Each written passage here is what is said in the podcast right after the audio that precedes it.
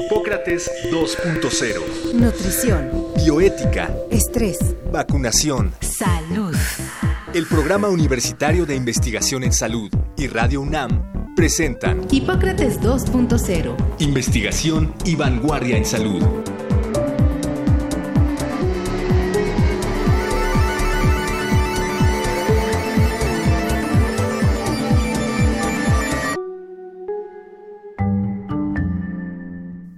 El trasplante fecal es un procedimiento médico que consiste en la administración controlada de bacterias intestinales seleccionadas de la microbiota normal de un donador sano a una persona con alguna enfermedad.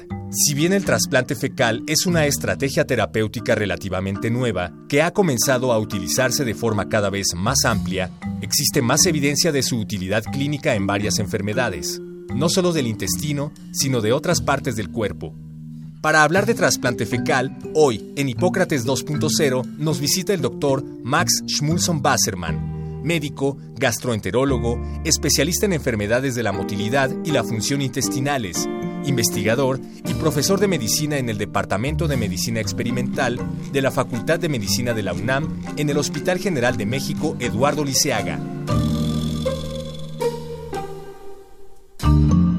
Bienvenidos una vez más a Hipócrates 2.0. Yo soy Mauricio Rodríguez y saludo en la cabina a Omar López Vergara. Omar, ¿cómo estás? ¿Qué tal Mauricio? ¿Cómo estás? Bienvenidos a todos nuestros radioescuchas. Pues hoy Mauricio vamos a hablar sobre un tema que de entrada parece cómico, trasplante fecal. Uno se imaginaría como un paciente en una cama y un donador en otra esperando hacer como una cirugía y algo así. Pero bueno, eh, en realidad no es así y tiene como muchos beneficios reales y potenciales. Así es, y pues para eso le pedimos al doctor Max Schmulson, que para los que no lo sabían, él ya había venido al programa de síndrome del intestino irritable, sí. Pueden consultar el podcast ahí en la página y parte de su investigación y de su trabajo clínico está alrededor de este tema y aquí lo tenemos. Así que Max, muchísimas gracias por venir. Bienvenido a Hipócrates 2.0.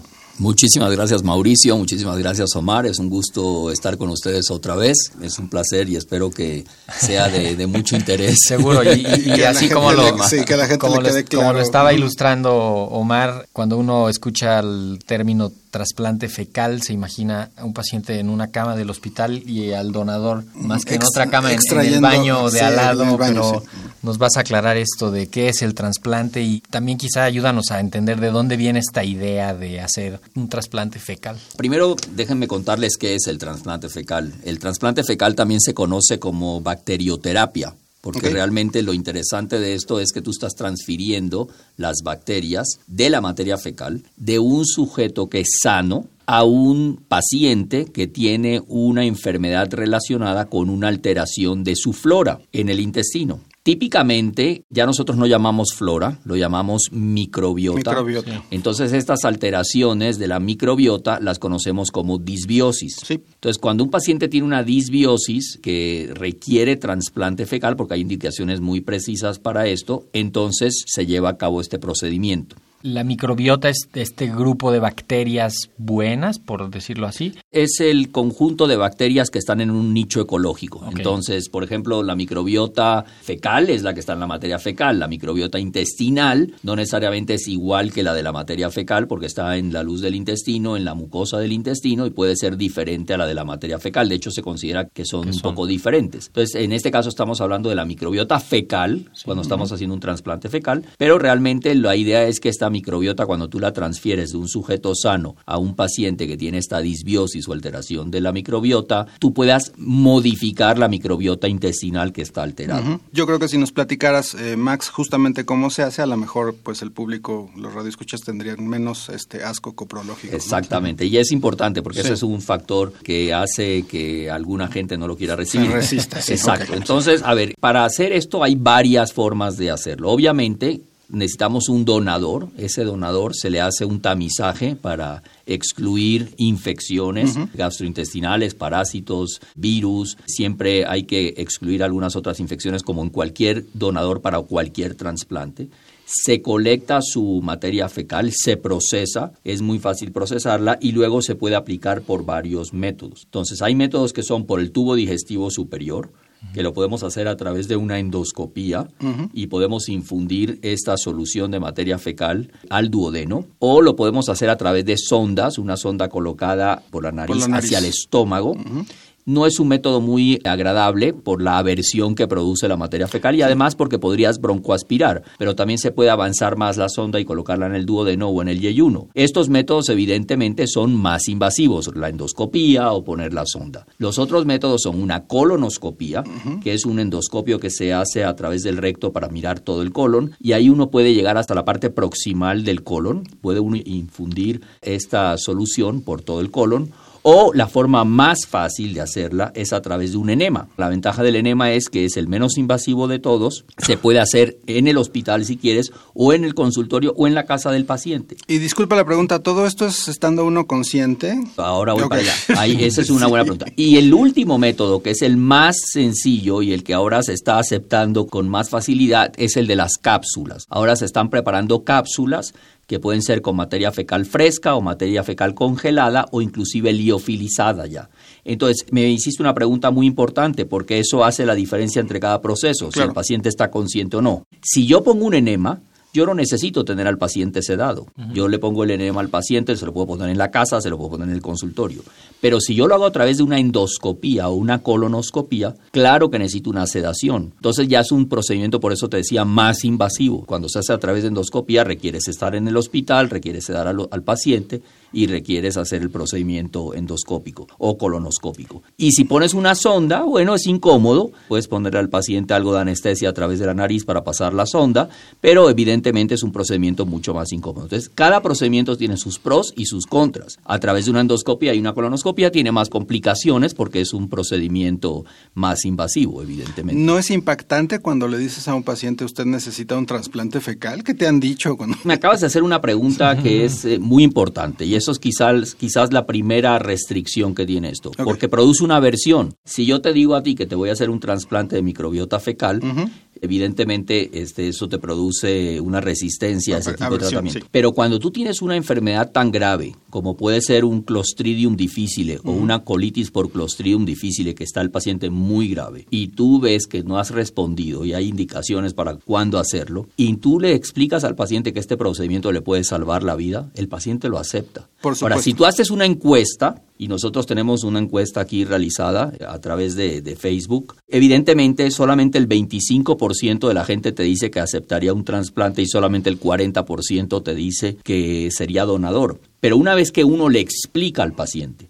el procedimiento, los beneficios del procedimiento, y cuando el paciente y su familia saben la gravedad y que esto puede ser curativo, la gente lo acepta. Creo que sería importante hablar sobre el Clostridium difficile, así se pronuncia. Sí, el Clostridium difficile es una bacteria que normalmente todos tenemos, pero la tenemos, digamos, en balance, suprimida porque nosotros todos tenemos una flora o una microbiota que es normal y que nos defiende, que de hecho no pudiéramos vivir sin ella. O sea, nadie puede vivir sin tener toda esta microbiota que tenemos en todas partes, en los ojos, en la piel, en el tracto respiratorio, en el intestino. Y en el intestino esta bacteria se mantiene en reposo. Si llega una infección y tú le das antibióticos a un paciente para una infección, no importa dónde esté localizada, resulta que el antibiótico no solo te borra la infección, sino te borra tu flora normal también o tu microbiota normal. ¿Y qué pasa? Que este Clostridium difficile se crece o sobrecrece y es cuando te produce esta enfermedad que se llama una colitis por Clostridium difficile, que puede llegar a ser muy grave. No siempre tú haces Clostridium difficile por tomar un antibiótico. Incluso tú puedes llegar a tener simplemente una disbiosis, una alteración de la flora o de la microbiota que te puede inclusive llegar a dar diarrea o incluso algunos síntomas como distensión abdominal, dolor abdominal, y no alcanzas a tener Clostridium difficile después de un antibiótico. Entonces es muy importante tener en cuenta que cuando se toman antibióticos no solo borras la infección normal, sino también tu flora la microbiota. Y que es otra razón para hacer el uso racional de los antibióticos. Exactamente. Tienes que ser muy racional con el uso de antibióticos y eso es una cosa que tiene que entender el público que hoy en día no debemos soltar antibióticos, sino siempre y cuando tengamos comprobada la infección. Y además hay ciertas conductas que los médicos debemos cambiar a la hora de dar un antibiótico. Por ejemplo, hay una tendencia a usar ciertos medicamentos bloqueadores del ácido cuando das un antibiótico que porque el antibiótico te cae mal. Resulta que eso no funciona así, porque para que el antibiótico te llegue al estómago a, a molestar tu estómago, primero tiene que absorberse por el intestino a la circulación y por la circulación regresa al estómago y es como va a actuar como antibiótico. No es que te hace daño al pasar por ahí. exactamente, que es la idea que tenemos todos, ¿no?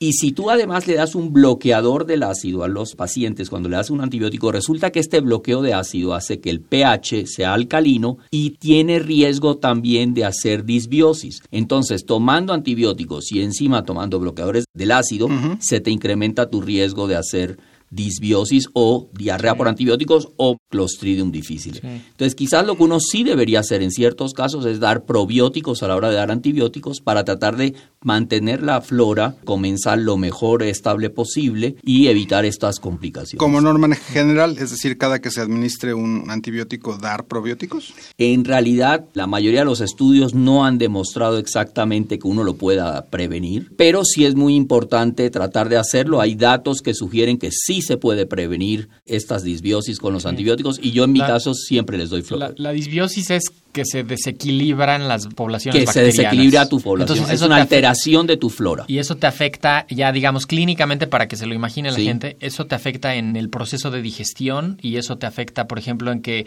vas a tener más gases, las heces van a ser diferentes, puedes tener diarrea, puedes tener estreñimiento. Correcto. Este, Dolor abdominal. Exactamente. Entonces, esta infección de Clostridium difficile, que ya en el nombre lleva la fama, pues debe ser difícil de, curar. ¿Qué síntomas tiene? ¿Qué tan frecuente Puede empezar desde un paciente que empieza a tener diarreas después del antibiótico por una infección y típicamente el paciente te dice, mira, yo tuve una infección, me dieron antibiótico y no me he curado, desde entonces tengo diarrea un día sí, un día no. Empiezas a tener otros síntomas como moco en las evacuaciones. Empiezan a tener este síntoma que se llama pujo, que es la sensación de querer evacuar y no, poder, Y tienen otro síntoma que se llama este, sensación de evacuación incompleta, o sea, de que van al baño, evacúan, pero parece que no han terminado de evacuar. Y es muy típico que vienen con estos síntomas y siempre hay que pensarlo. Otra cosa que es muy importante que la gente entienda es de que cuando tú tienes Clostridium difficile, la primera línea de, de tratamiento siempre es un antibiótico. Hay un antibiótico para el manejo del Clostridium difficile. Antes que el trasplante fecal. Antes que el trasplante fecal. Realmente el trasplante fecal está indicado cuando el paciente tiene una infección recurrente por Clostridium difficile, y hay parámetros muy claros para establecer cuándo es recurrente, o cuando tiene una infección grave por Clostridium difficile que no ha respondido al antibiótico. Max, a ver, cuéntanos un poquito de, a quién se le ocurrió esto. No, no es algo así que se le ocurrió a la medicina moderna, ¿no? Al contrario, es algo que está Viene de mucho tiempo. Lo primero que hay que tener en cuenta es que en el reino animal existe lo que se llama la coprofagia. Los animales a veces consumen o comen materia fecal de otros animales por naturaleza, porque aparentemente esto les ayuda a prevenir infecciones, les ayuda al desarrollo de su tracto gastrointestinal, por otra parte, en la medicina veterinaria se ha usado desde mucho tiempo la transfaunación, que es precisamente este paso del contenido intestinal de un animal a otro, y lo hacen también por las mismas razones, porque les ayuda a prevenir infecciones, les ayuda al desarrollo incluso de los animales y a mejorar su sistema inmune.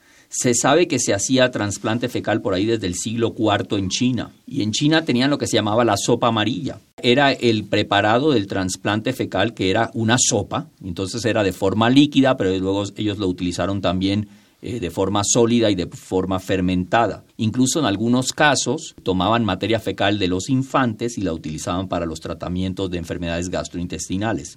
Y de hecho debo decirte que hay un probiótico que su apellido es infantis porque viene de la materia fecal de los niños, ¿no? Posteriormente, en 1696, un alemán, Franz Christian Paulini, publicó un libro, lo voy a tratar de traducir, pero más o menos era como el efecto sobre la salud de la farmacoterapia de la suciedad o del desperdicio.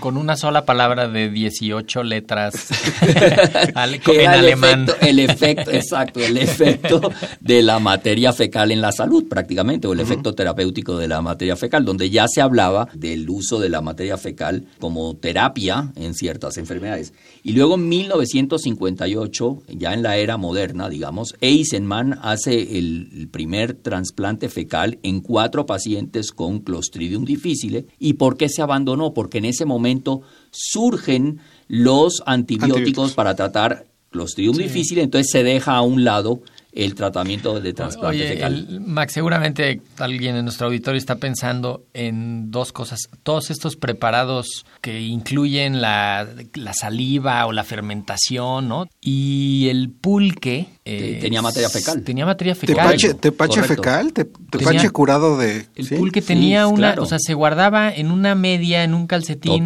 materia fecal y se le echaba a la preparación del pulque, incluso la expresión de que el pulque sin muñeca, es porque no estaba bien que te sirvieran esa pieza que era parte del proceso. Pero todo esto es, es parte son de lo trasplantes fecales indirectos. Es que mira, entre más estés tú expuesto, tus defensas se te mejoran. Por ejemplo, hay una cosa que se llama la teoría de la higiene. En poblaciones donde tú estás expuesto a infecciones desde la infancia, tu sistema inmune se, se fortalece pues y se fortalece y en la edad adulta tienes menos posibilidad de desarrollar infecciones. Entonces nosotros hemos tendido, el mundo ha cambiado, que hemos tendido a a ser muy higiénicos. Entonces, hay de que nuestros hijos estén jugando en la tierra o se metan las manos en, la boca de cuando están jugando en la tierra, pero resulta que eso, eso se necesita. Necesitas estar expuesto a animales, necesitas estar expuesto a todos estos componentes de la naturaleza que te van a mejorar tu microbiota. Incluso eh, leía el otro día en cuanto a los besos profundos. Los besos profundos parece que hay una cantidad de tiempo que te permiten compartir la microbiota con tu pareja y eso también te defiende porque resulta que estás adquiriendo microbiota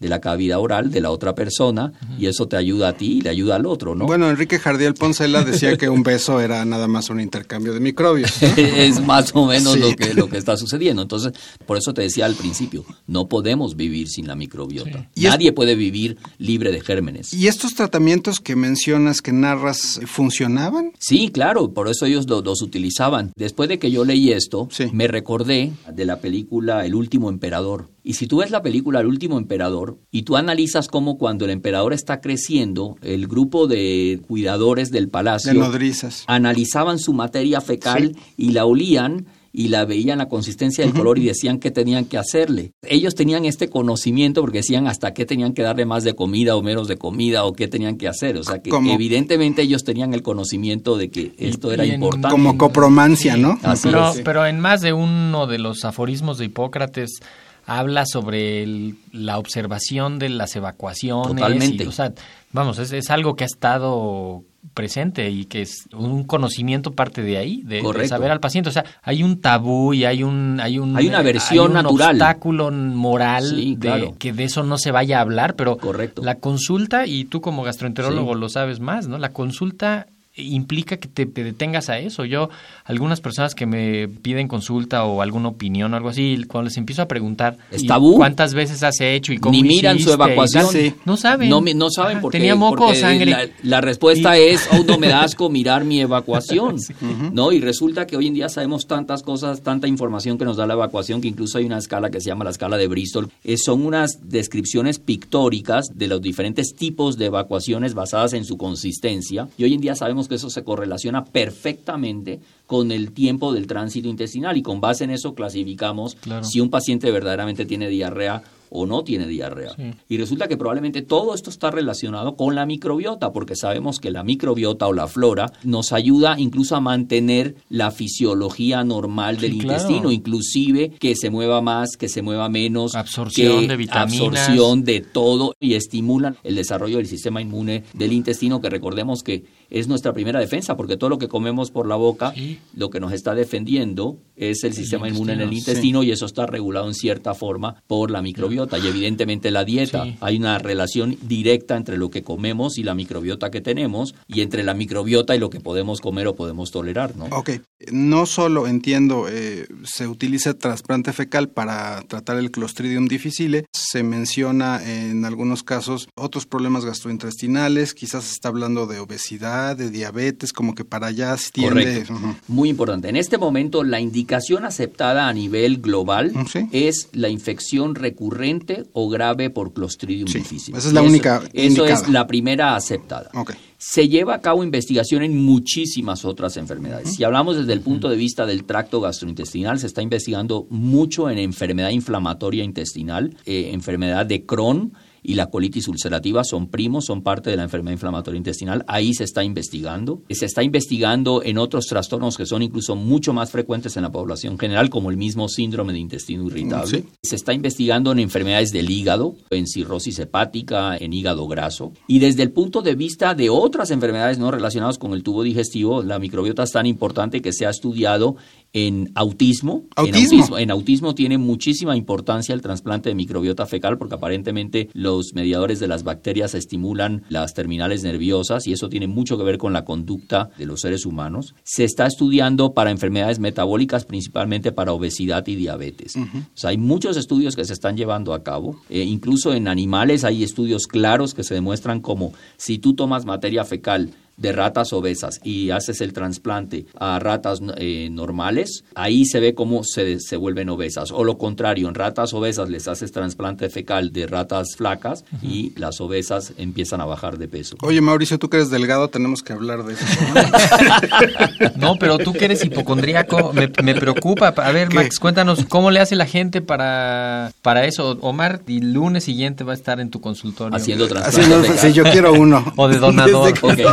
Sí, yo, yo lo primero que quiero es que quede muy claro que aunque esto es un procedimiento muy fácil de realizar y tú puedes entrar en la internet y encontrar la fórmula, no necesitas gran cosa, nada más necesitas tomar la materia fecal del donador, licuarla con agua en una licuadora y ponerla. O, hasta debe haber en, Mercado Libre. Exacto, pero eso no lo debemos hacer porque el trasplante fecal también tiene, tiene riesgos. Tiene riesgos. Como yo les decía, si nosotros podemos tratar todas estas enfermedades, podemos transferir riesgos para otras enfermedades. Incluso se relaciona con el cáncer, se relaciona con enfermedades alérgicas, se relaciona con enfermedades inmunes. Nosotros podemos en ese momento pasar riesgo o transferir riesgo para otras enfermedades, pero además podemos transferir infecciones. Como cualquier procedimiento de este tipo debe ser hecho o realizado en una institución o un médico que esté entrenado para realizar el trasplante y siempre hay que hacer un tamizaje del donador que tú vas a descartar que tenga hepatitis A, B o C, que no tenga sífilis, que no tenga HIV o SIDA, porque es la misma cosa que cuando haces una transfusión de sangre. Tienes que descartar que los pacientes tengan estas infecciones porque las puedes transferir. Luego tienes que estudiar la materia fecal para descartar infecciones, que el, propio donador tenga Clostridium difícil, que tenga infecciones bacterianas como Shigella, Salmonella. Y además nos interesa saber que no tengan riesgos de otras enfermedades. Entonces, por ejemplo, se les hace un cuestionario claro al paciente que no haya tomado antibiótico en los tres meses previos, porque si el donador tomó antibiótico en los tres meses previos, ya borró su flora y entonces ya no nos va a servir esa materia fecal para dársela al receptor que está enfermo, ¿no? La otra cosa es que no sean drogadictos, porque la gente que hace drogadicción tiene más riesgo de contraer infecciones que pueden transferirse, que no se hayan hecho tatuajes, porque durante el tatuaje puedes haber contraído infecciones como la hepatitis o el HIV, y que no hayan estado encarcelados porque también tienen estos riesgos. Son más o menos los mismos criterios para, donar cualquier sangre, ¿no? Y para cualquier trasplante. Y además hacemos otro tipo de cosas. Por ejemplo, está en evaluación si tú deberías recibir materia fecal de un donador que sea obeso o que tenga diabetes. Entonces, esas cosas tratamos de excluirlas o que tengan síndrome de intestino irritable o colon irritable o colitis nerviosa mal llamada por la población, porque le puedes transferir ese riesgo. Si tú te pones a ver al final del día, el 95% de la gente queda excluida de ser donador, solamente un porcentaje muy pequeño puede ser donador. Y hay forma de hacerlo. Hay programas de trasplante en México, la Universidad Nacional Autónoma de México, en la Facultad de Medicina, tiene un programa de trasplante, tenemos un biobanco porque eso es hacia donde va la tendencia. Antes la gente prefería tener de donador a un familiar cercano que tiene las mismas exposiciones a la microbiota y... Sí, pero luego los familiares cercanos no son la mejor. No son la mejor, porque por un lado pueden ocultarte información, de pronto no te quiere decir tu familiar que es drogadicto y entonces tú no sabes si tiene ese riesgo, y entonces la tendencia es a tener de donador no relacionado. Entonces en el biobanco de la UNAM hay ya eh, donadores que están muy bien estudiados, muy bien seleccionados y que van con cierta frecuencia al laboratorio, eh, al biobanco, a donar materia fecal que está disponible para cuando se necesita para un paciente en otra institución o en un hospital. Y Max, quizá hay eh, muchos en nuestra audiencia son médicos. También es un recurso que es útil que sepan los médicos que, existe, Claro. No es tanto de que la gente va a ir a pedir esa consulta. No, no, no, no, no, no. eso es algo que tiene que ser solicitado por el médico. Por un médico. Y el biobanco tampoco le va a dar el producto sin, sin tener una buena historia clínica del paciente, eh, que es el receptor. Tampoco es que el médico puede llegar y vengo a comprar un trasplante fecal. Y, eh, ahí a dónde, ¿A dónde habría que dirigirse? No sé, ¿traes algún dato? Sí, aquí, hay, hay, un teléfono tanto para los donadores como para los médicos que lo necesiten. Es el 5623-2148. 5623-2148 y hay un correo electrónico que se llama transplantefecal@gmail.com. Estamos en necesidad de tener donadores, hay que saber que esto es algo que salva vidas. Es muy impresionante haber tenido la oportunidad de tener un paciente con Clostridium difficile muy grave, ponerle un trasplante fecal por un enema y ver cómo al día siguiente el paciente se despierta, se recuperó y cómo desaparecen todas las lesiones del colon y el paciente puede salir de cuidado intensivo. Con tasas de éxito de arriba del 96%, las tasas de éxito de éxito van entre 8 86 a 96%. Max Schmulson Basserman, doctor Schmulson, vamos a seguir hablando el próximo programa de Hipócrates 2.0 sobre este tema, sobre trasplante fecal, porque pues quedan muchas interrogantes. Muchísimas gracias Max por estar en este primer programa de trasplante fecal, muchísimas gracias por venir. Y nos veremos la próxima hablando sobre el mismo tema, sobre el futuro del trasplante fecal, qué se espera, este, la investigación y todo esto. Muchas gracias. Muchas gracias a ustedes. Pues muchísimas gracias por su atención, quédense en Radio UNAM. Agradecemos al doctor Samuel Ponce de León, coordinador del PUIS y coordinador académico de la serie.